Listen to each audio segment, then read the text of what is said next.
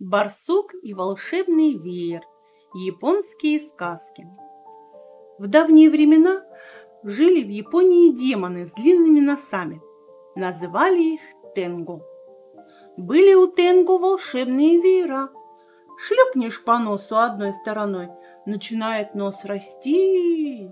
Шлепнешь другой, нос снова коротким становится. Как-то раз три маленьких Тенгу играли в лесу, вот с таким волшебным веером. Шляпали друг друга по носу то одной, то другой стороной, смеялись. Увидел барсук волшебный веер и подумал. Вот бы мне такой. Уж я бы времени на глупости тратить не стал. Уж я-то нашел бы, что с этим веером делать. У нас-то в Японии даже малые дети знают, что барсуки мастеры выделывать всякие трюки и умеют превращаться в кого угодно. Вот барсук решил обмануть Тенгу. Превратился он в маленькую девочку. Положил на тарелочку четыре булочки с бобовой начинкой и пошел к Тенгу. Здравствуйте, маленькие милые Тенгу. Я принесла вам булочки с бобовой начинкой. Попробуйте, они очень-очень вкусные. Маленькие Тенгу страсть как любили булочки с бобовой начинкой. Съели они по одной и видят, на тарелке еще одна булочка осталась. Кому же она достанется? Спорили, спорили, да ничего и не вышло. Ничего не решили. Тогда девочка и говорит. Я знаю, что надо делать. Закройте глаза. Кто дольше простоит с закрытыми глазами, тот и съест последнюю булочку. Маленькие Тенгу согласились, зажмурились, застыли на месте, ждут. А барсук схватил веер и был таков. Маленькие Тенгу так и остались стоять с закрытыми глазами. Ха-ха-ха-ха! Ловко я обманул этих глупых Тенгу.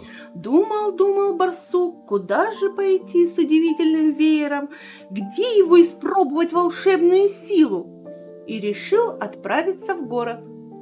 Пришел, видит у храма красивую девушку, а вокруг нее слуги толпятся. Не иначе дочь богача. Подумал барсук. Подкрался к девушке и тихонько шлепнул ее по носу веером. И тут же у девушки, у красавицы, вырос длинный-предлинный нос.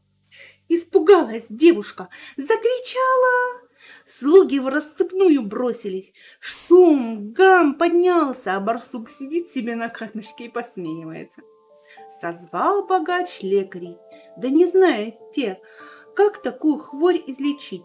Все средства испробовали, ничто не помогает. Тогда разнеслась по городу весть.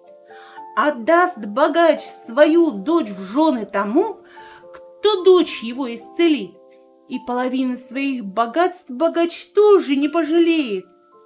Много охотников нашлось получить жены красавицу, да еще и половину сокровищ в придачу.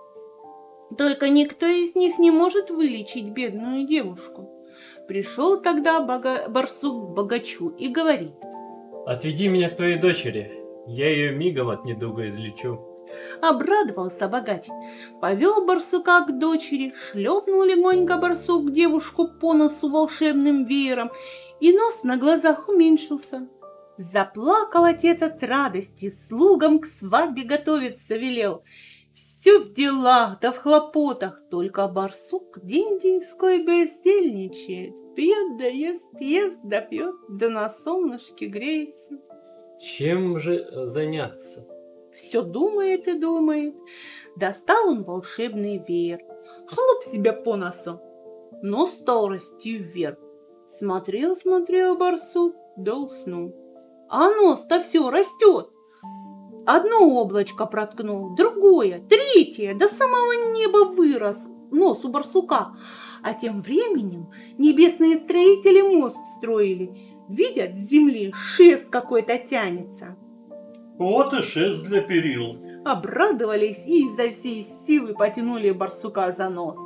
Проснулся барсук, ничего понять не может. Огляделся, испугался. Земля-то далеко внизу осталась. Над головой пушистые облака плывут. Кричал, кричал барсук, на помощь звал, да никто не откликнулся. Что стало с тем барсуком, неизвестно. Только никто его с тех пор больше не видел.